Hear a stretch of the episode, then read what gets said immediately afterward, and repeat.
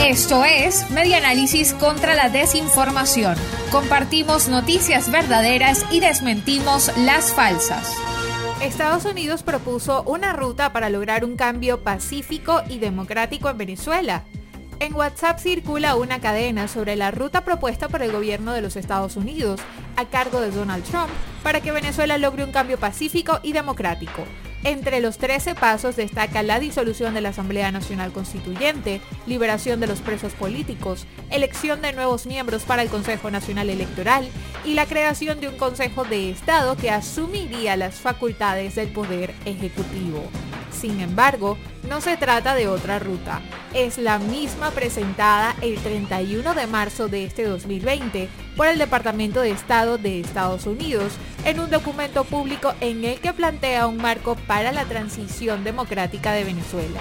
El equipo de Espaja verificó la información que circula en redes sociales y la misma es cierta, pero no es nueva como se quiere hacer creer en esta cadena que rueda por WhatsApp como última hora y fechada el 28 de octubre.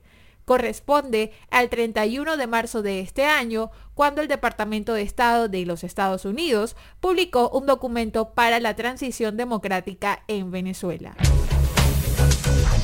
Esto fue Media Análisis contra la Desinformación. Síguenos en nuestras redes sociales, en Twitter e Instagram en arroba medianálisis y nuestra página web medianálisis.org.